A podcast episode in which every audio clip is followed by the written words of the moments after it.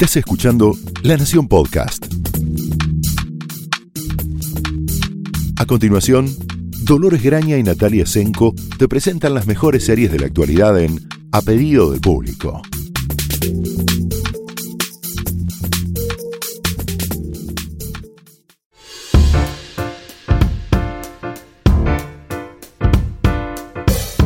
Hola, bienvenidos a un nuevo episodio de A Pedido del Público. Yo soy Dolores Graña.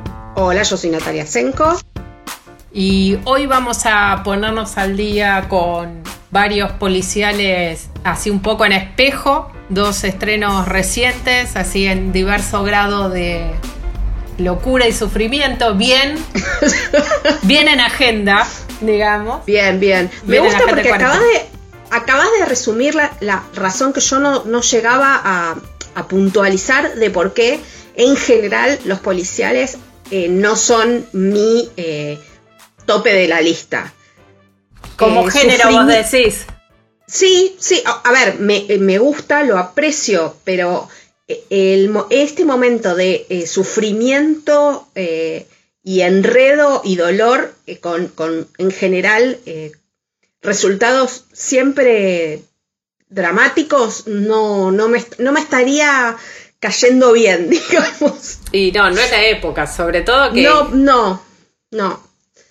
No, y- y- igual, este, tampoco, nada, íbamos a hablar de Perry Mason, eh, la falsa remake, no sé ni cómo sí, llamarlo. eh, la verdad no, no nos eh, sorprende a, tanto a nosotros como calculo que a todos ustedes el hecho de hacer una remake de Perry Mason y que Perry Mason no sea un abogado, no reconozca ninguna característica similar a la Perry Mason original y no ponerle otro nombre directamente y hacer otra serie policial ambientada, ambientada en la década del 30 y listo.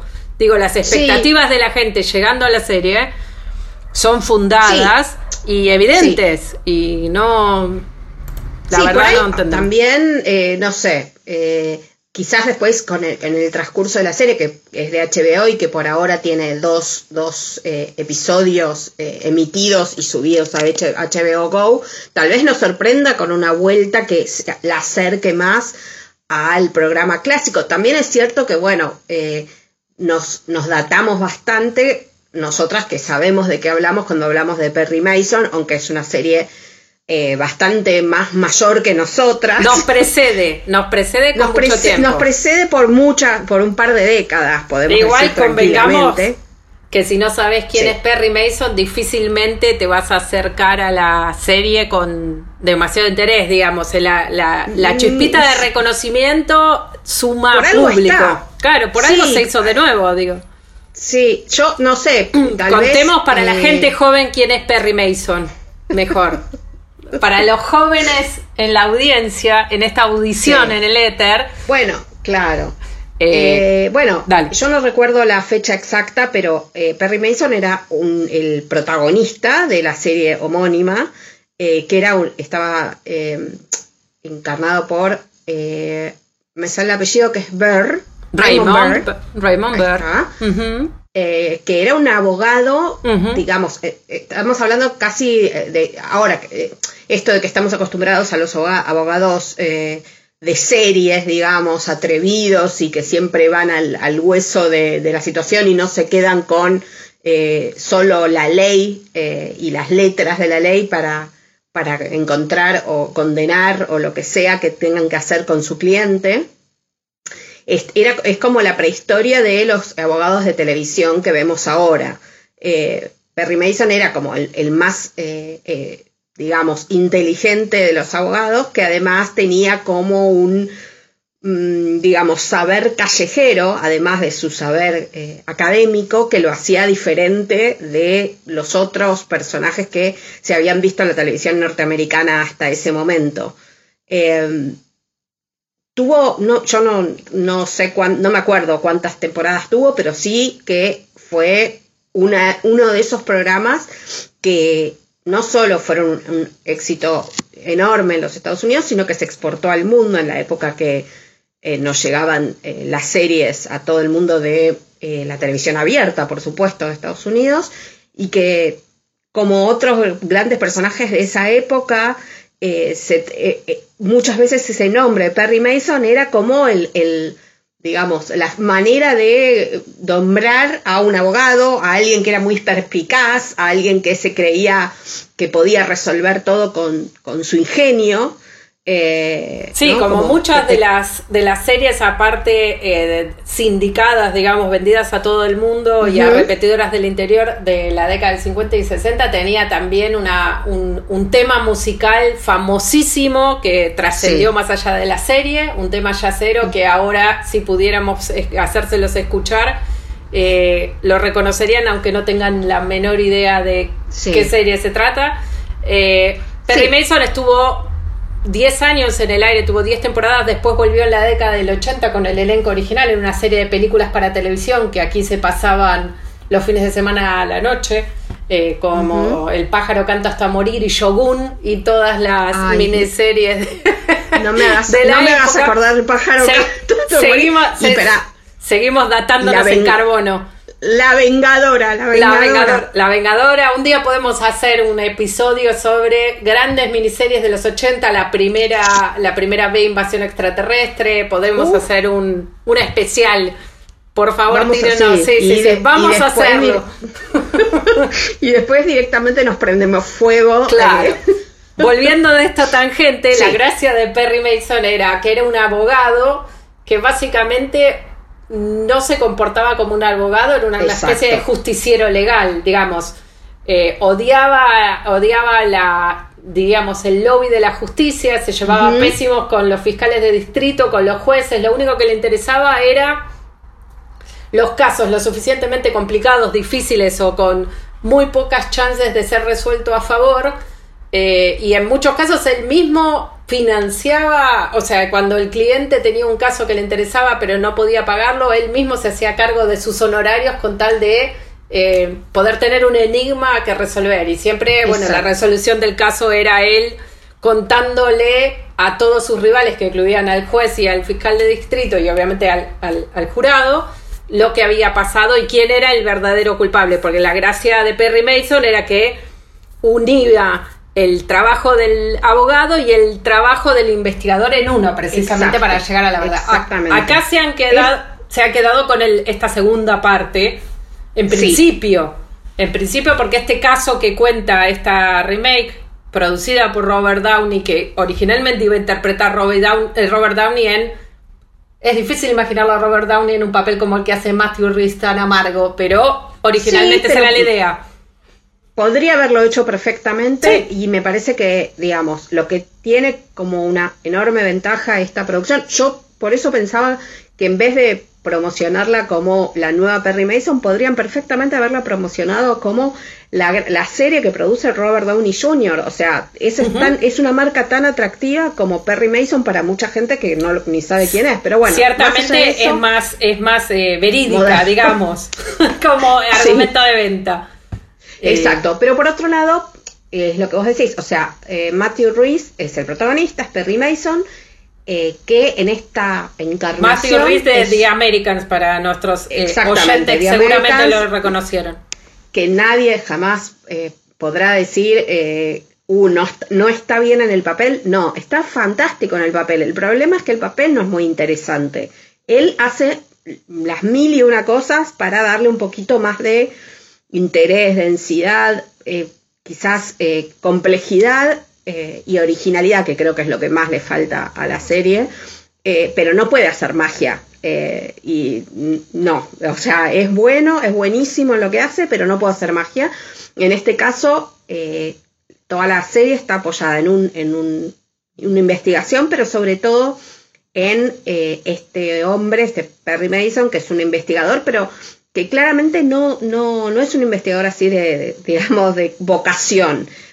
Da la sensación, todavía no se ha revelado, pero da la sensación de que de alguna manera le llegó esta profesión después de volver de la Primera Guerra, donde eh, fue echado o dado de baja en realidad del ejército de manera deshonrosa y no se sabe exactamente por qué y qué pasó, pero eh, sí que tiene, digamos, todos los, todos los indicadores de trauma, de, estrés postraumático por las batallas claramente, eh, y anda por la vida medio, la sensación es que anda arrastrando los pies, eh, siempre desarreglado, con la, ropa desasiada. Como si hubiera dormido con lo que tiene puesto, ¿no? Es, sí. es exactamente eso, y que no vio esa ropa ni una lavadora ni una plancha hace tiempos eh, largos.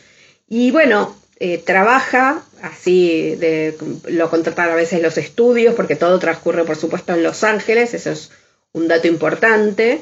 Eh, pertenece claramente al, género noir, al género noir clásico, digamos, de Hollywood, este, esta cosa del, llanero solitario, que viene con, con muchos problemas eh, ya de fábrica y que de repente se encuentra en una investigación, en medio de una investigación que de alguna manera lo supera. Y Pero que también, claro, tiene la posibilidad de redimirlo en algún sentido, le da la luz de esperanza que hasta el momento pensaba que se había perdido. Debemos advertir que, por un lado, como decía muy bien Nati, es una serie claramente rolada en el noir, o sea que, y la verdad, los valores de producción eh, son superlativos. Hace mucho tiempo que no veíamos una serie, quizás, bueno, HBO tiene una, un hermoso récord positivo en ese sentido. Watchmen era una serie que también sorprendía visualmente permanentemente. Esta en un estilo netamente clásico, digamos, muy apoyada en lo que podríamos decir los directores alemanes llevaron a Hollywood. Imaginen una de Fritz Lang de la época, es más o menos la, idea que tiene, está muy bien filmada. no, no, llega al expresionismo, pero se queda al borde, digamos. Eh, y por otro lado, eh, también tiene unos, de, verdad, unos personajes. Yo eh, veía el segundo capítulo ayer y tiene, bueno, además de Matthew Reese como Perry Mason, el abogado que lo contrata para investigar este, el crimen horrendo que, que Sí, debemos advertir, claro, el, crimen que da inicio a la historia, básicamente la primera secuencia con la que se presenta el enigma es el asesinato de un bebé. Digo, es, importante que lo sepan porque si es algo que les va a provocar eh, eh, rechazo, es, bastante gráfica la descripción de lo que ocurre, así que bueno, nada, sépanlo a la hora de decidir o no verlo. Que, y que, exacto, y este abogado que lo contrata está interpretado por John Lithgow, perdón, eh, que también es uno de los grandes actores del cine, el teatro, la televisión. Eh, lo más reciente que le hemos visto es eh, como Winston Churchill en, The Crown. bueno, ahí casi que no lo reconocíamos, pero era él, se lo prometo. y bueno, y está también Tatiana Maslani, la que la, actriz eh, canadiense que venimos eh, fustigando desde Orphan Black, no sé, eh, venía, la, seguimos desde la primera de Orphan Black, desde cemento. cemento, claro. Pero bueno, es que es una gran actriz también, que por ahora el personaje que tiene es sumamente interesante, es una especie de, digamos, pastora evangélica eh, que tiene una iglesia eh, muy populosa y aparentemente muy poderosa en Los Ángeles. Este es un Los Ángeles que está atravesando, como todo Estados Unidos, eh, como todo el mundo en ese momento, una fuerte crisis económica que hace que todo sea como muchísimo más complicado, que todo tenga una patina sombría eh, constantemente y ella con el aspecto de una estrella de cine, básicamente el pelo platinado, los vestidos de satén al cuerpo, eh, predica la palabra de Dios y uno cabe suponer que esconde mucho más de lo que se mostró hasta ahora. Eh, sí, ciertamente sus caminos se van a cruzar, todavía no sabemos mm. cómo.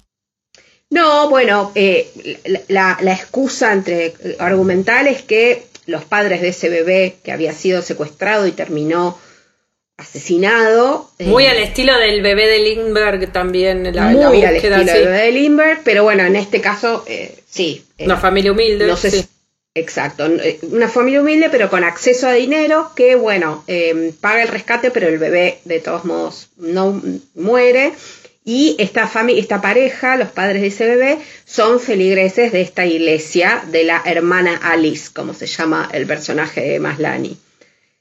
Ahí está la conexión, ella tiene aparentemente algún tipo de percepción especial o digamos que es una mujer muy inteligente, que es una mujer muy carismática y que lidera esta iglesia, pero no está sola, hay un grupo de los mayores, que son grandes eh, billonarios de la ciudad, que, eh, digamos, le dan eh, apoyo tanto económico como presencial. Es, obviamente, a mí, por lo menos el segundo episodio me empezó a llevar hacia Barrio Chino, bueno, claro, todas las grandes relatos acerca de como la, la, miasma moral sobre la cual está erigido Los Ángeles es básicamente la historia medio mítica de la fundación de Los Ángeles Barrio Chino.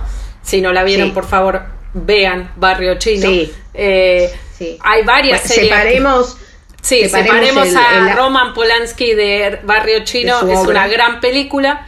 Eh, sobre todo por esto, porque es una automitologización de lo que significa eh, vender sueños y eh, no tener para comer, digamos, vender, en este caso el agua significa, es como una metáfora de la vida cotidiana, pero no queremos, no vamos a contarles el final de Barrio Chino, aunque no sea no, no, no, pero, pero, básicamente poderosos eh, digitando la vida de los demás y un detective de mala muerte, como es el caso de Chinatown de Barrio Chino y como es en el caso de Perry Mason, eh, que empieza a investigar y le pone, digamos, un, varios palos en esa rueda que aparentemente nadie eh, tenía intenciones de, tener. también, bueno, algo de las identidades cambiadas y demás, no hace falta adelantar demasiado, solo que sí, ese tipo de, relatos les interesa, no, no, eh, Perry Mason es, obviamente está, como decía Dolo, sumamente bien hecha, el diseño de producción es notable, eh, pero yo todo el tiempo, y con todos estos actores fabulosos, apenas nombré a tres, pero hay muchísimos más, está Lily Taylor, que hace de la madre de la hermana Alice. Eh, sí, a esa cuenta no me dio. No quiero que me dé, pero me parece que ahí no hay una cuenta que esté bien, pero mm, bueno. Mm, deberíamos no, sigamos matándonos, dejémoslo pasar. Pero digo, está lleno de excelentes actores, eh, pero algo, todo el tiempo tengo la sensación de que algo me está faltando, algo no me termina de eh, parecer eh, un, un relato homogéneo o sí, también, pero También por ahora, digamos, el contenido todavía no alcanzó a la forma. Eh, que es lo que ocurre con, muchas veces con estos relatos estilizados. También podemos citar, todavía no llegó a la Argentina, seguramente llegará eh, relativamente pronto esta suerte de continuación de Penny Dreadful, que es eh, Ciudad de Ángeles, también ambientado en Los Ángeles en esta misma época, con, algún, con la misma tonalidad así, pero básicamente enfocado en otros dos grandes momentos difíciles de Los Ángeles, como fueron la Segunda Guerra Mundial y la influencia eh, de unos posibles nazis que vienen a tratar de copar la máquina de hacer sueños y también de la comunidad latina eh, y toda mm. su, mitología de la muerte y demás, pero básicamente el tono es este mismo que hablamos de eh, lo que llamamos la estética del cine clásico de Hollywood, que es en la década del 30 y 40 tuvo sus mejores, y sobre todo es una, una son imágenes muy reconocibles para cualquiera que haya visto alguna vez películas de Hollywood clásico, entonces rápidamente evocan quizás mucho más de lo que la historia realmente está contando. O sea, el poder de las imágenes sí. es mucho mayor. por eh, ahora sí, eh, eh, nada, también es un viaje al pasado, a, la ciudad de Los Ángeles y es realmente espectacular lo que han hecho, la, reconstrucción, lo que sea, que como hayan trabajado esos escenarios es fantástico, pero bueno, vamos a ver. También hay gente que le atrae y le atrae mucho esta idea de las, de las series o los relatos de época donde nada, las cosas no se resuelven con un celular o eh, con gente eh, investigando una computadora. Aunque algo de eso, digamos, de modo muy primitivo, tienen todas las historias de detectives, eh, digamos que te dan, te da un aire un poco de distracción, que bueno, para mucha gente en este momento es algo muy deseable. Decimos igual con cuidado porque las imágenes son bastante cruentas, pero sí. es distracción al fin los últimos tres episodios de, Perry Mason van a estar dirigidas por eh, Denise Erguben, que es la directora de Mustang, una película turca muy interesante, y el director de estos primeros cinco episodios que estábamos hablando es Timothy Van Patten, que es un director tradicional de series de HBO desde la época de Los Sopranos. Eh, está bueno también contar un poco cuando, cuando la historia lo amerita, y la verdad que Perry Mason es...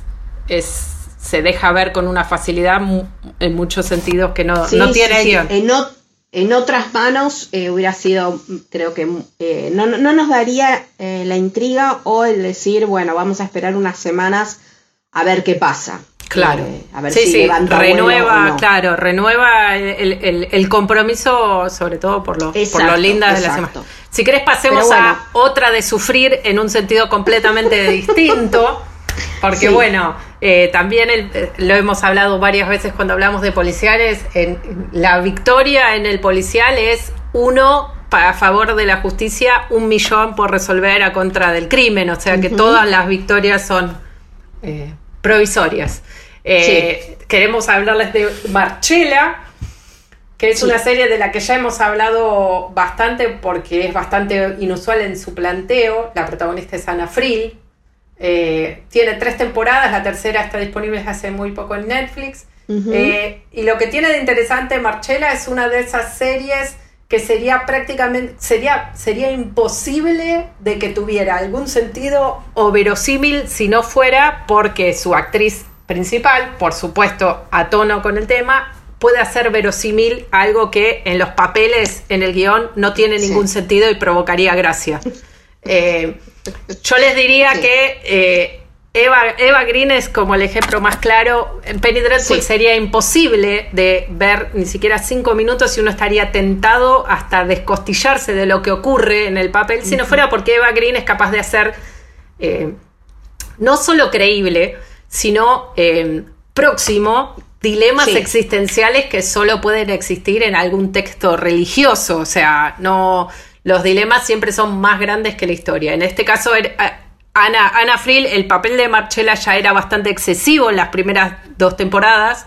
Recordemos que es una detective que tiene problemas de blackouts, se desmaya y pierde la. No solo se desmaya y pierde la conciencia, sino que aparte no recuerda lo que ocurrió inmediatamente, las circunstancias que la llevaron a tener el blackout, a causa de un trauma horroroso de su pasado relativamente cercano. Entonces, las dos primeras temporadas contaban una investigación que ella llevaba adelante, es detective eh, de la policía británica, a pesar de cada X cantidad de tiempo y en los momentos en los que ella llegaba con sus acciones demasiado cerca al trauma que le provocaba los blackouts, la ponían todo el tiempo en problemas, porque ella hacía cosas que no sabía que había ocurrido, gente que venía a decirle, vos me eh, interrogaste si ella no recordaba haberla hecho, y en todos los casos comenzaba a angustiarse cada vez más porque el relato que le devolvían estos blackouts o las conversaciones con compañeros de trabajo, eh, sospechosos, superiores, le hacían pensar que todo esto tenía un rasgo personal y incluso en algunos casos que ella podía ser responsable de alguna de las muertes, que siempre involucraban a su familia, a su historia y demás. Eh, ahora es necesario que haga un pequeño spoiler. Eh, al final de la segunda temporada, eh, el personaje de Marcella ya rompe con su vida previa de una forma, entendemos, definitiva y culminaba eh, con ella marcándose la cara en señal de castigo por el trauma, terminaba tirada en una calle haciéndose pasar por homeless a ese nivel. Ah. Eh, y entonces la temporada terminaba con una figura policial que le decía, eh, puedo, puedo usar una persona en la situación en la que vos estás. La situación para la que usa finalmente a Marchela, que está, digamos, bastante, bastante tocada, por usar un término técnico, desde ya. Eh, pero es una gran detective y eso lo es. Y lo que es genial es como una persona experimentando una situación border como mínimo eh, sigue pudiendo ser eh, un gran detective.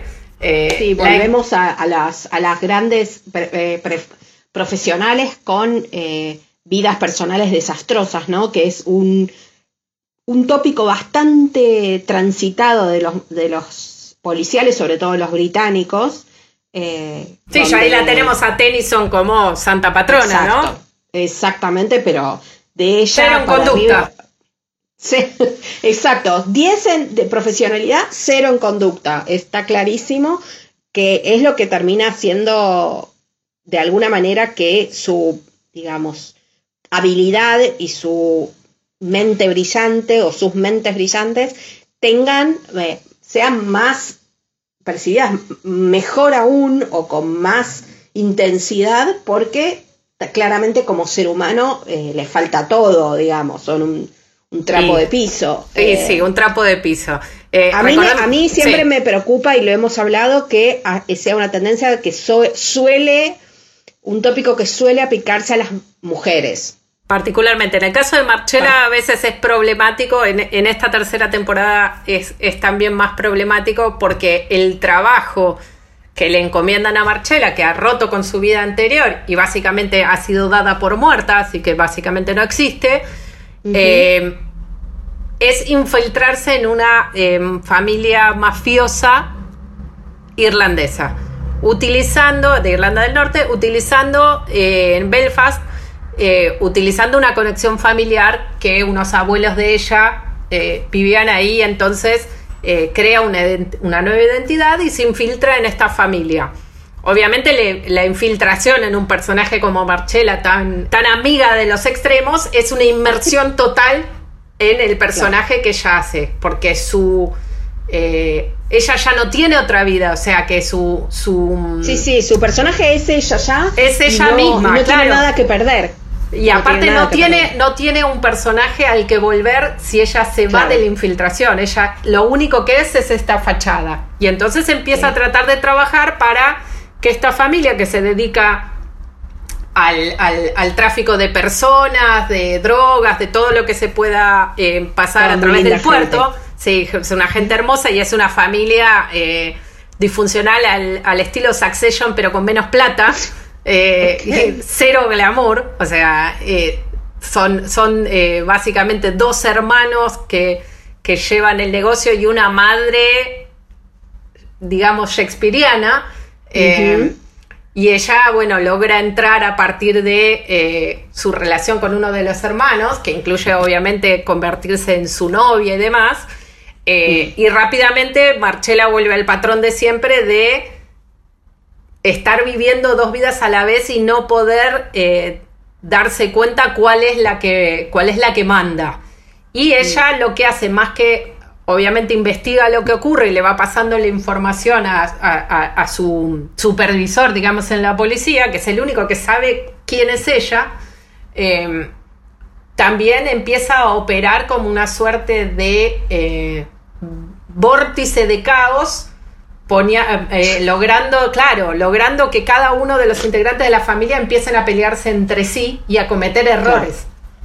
Eh, es muy interesante lo que hace y obviamente esta disociación en la que ella, la única manera de infiltrarse es olvidarse que Marchella existe y responde únicamente al nombre ficticio que tiene eh, en, en, esta nueva vida y para los mafiosos que, que, la, que la acogen en, su seno, eh, termina disociando mal, digámoslo así, la disociación es como literal. Eh, ella no responde al personaje. Bueno, es que es básicamente, bueno, la van a ver que está ahora rubia con el pelo corto y con otro estilo. Ella es otra persona y nosotros como espectadores todo el tiempo dudamos de cuánto está haciendo un personaje y cuánto compró el personaje sí, sí, eh, y no puede salir de él y efectivamente un poco eso es lo que ocurre y con una actriz eh, menos eh, valiente que Ana Friel. Esto en un momento sería un delirio, tipo con dos pelucas y hablando con dos voces distintas. Eh, no lo es, no lo es, y lo que es increíble es que uno termina los capítulos, esta última temporada tiene ocho capítulos, claramente no va a ser la última porque queda abierta la posibilidad de una nueva vida para Marcela que básicamente quema vidas como uno eh, se toma una tetera, porque es increíble, ya sería como la tercera vida distinta. Eh, es tremendo. Pero sin embargo es un gran policial basada en eh, una personalidad totalmente extrema.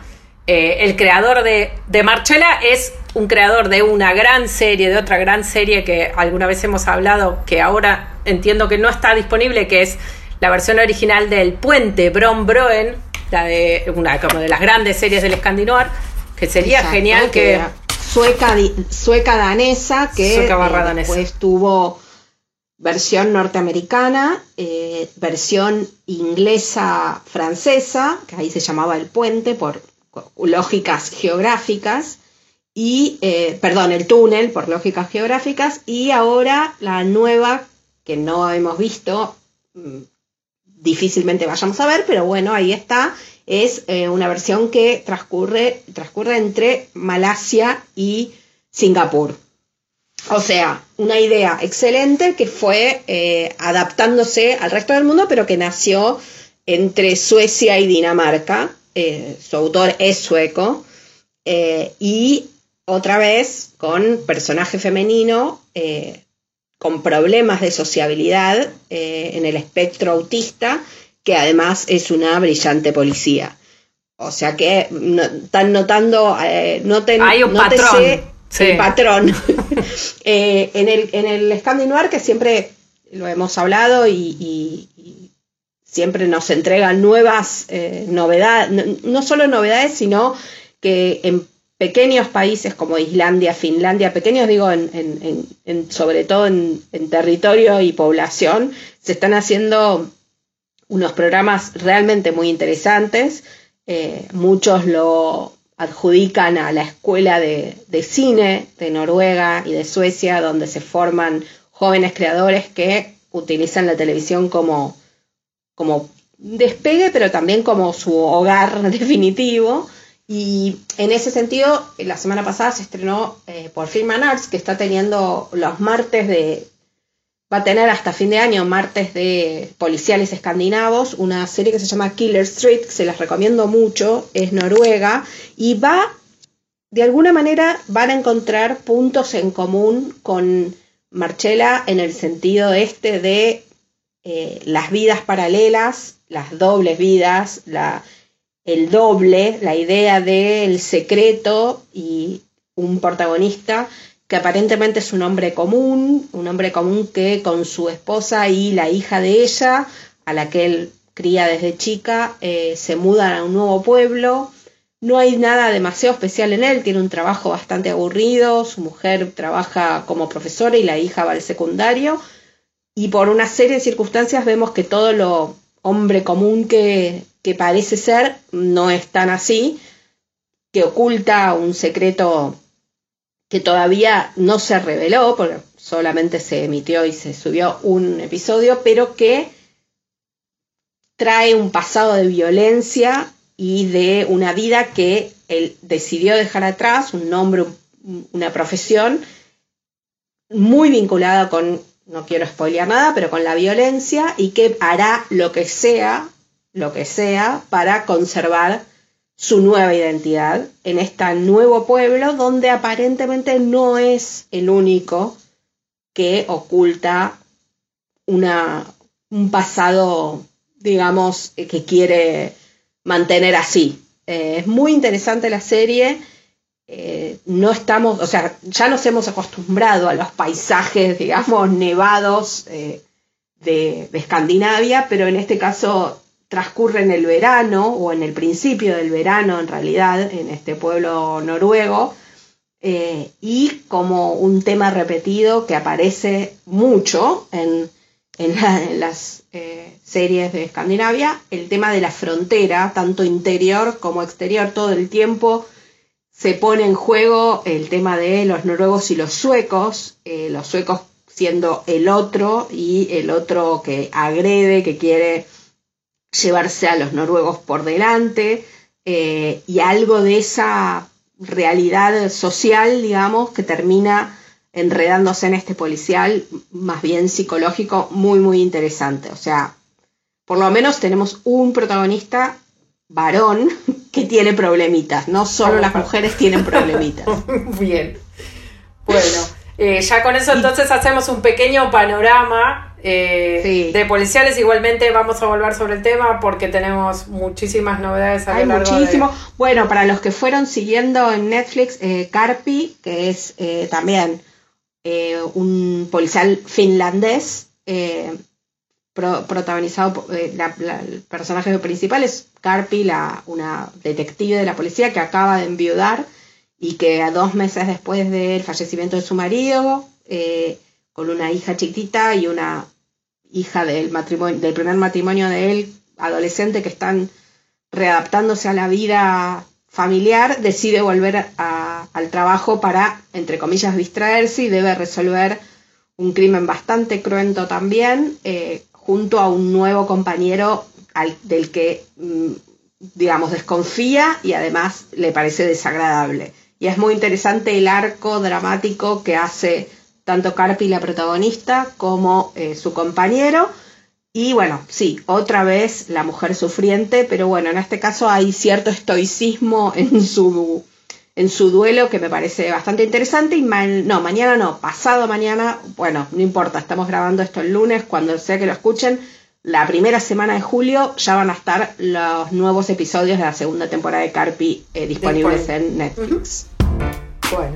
Eh, Así que, bueno. Con esto, un poco un panorama de policiales, vamos a volver seguramente en algunas semanas porque los policiales es uno de los géneros que sobre todo en este momento quizás nos sirven para olvidar problemas más, eh, más cercanos.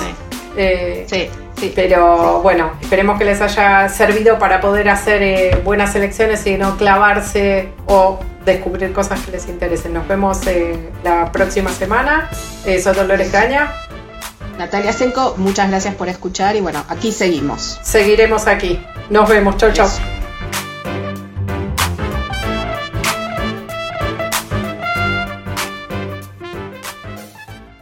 Esto fue A Pedido del Público, un podcast exclusivo de La Nación.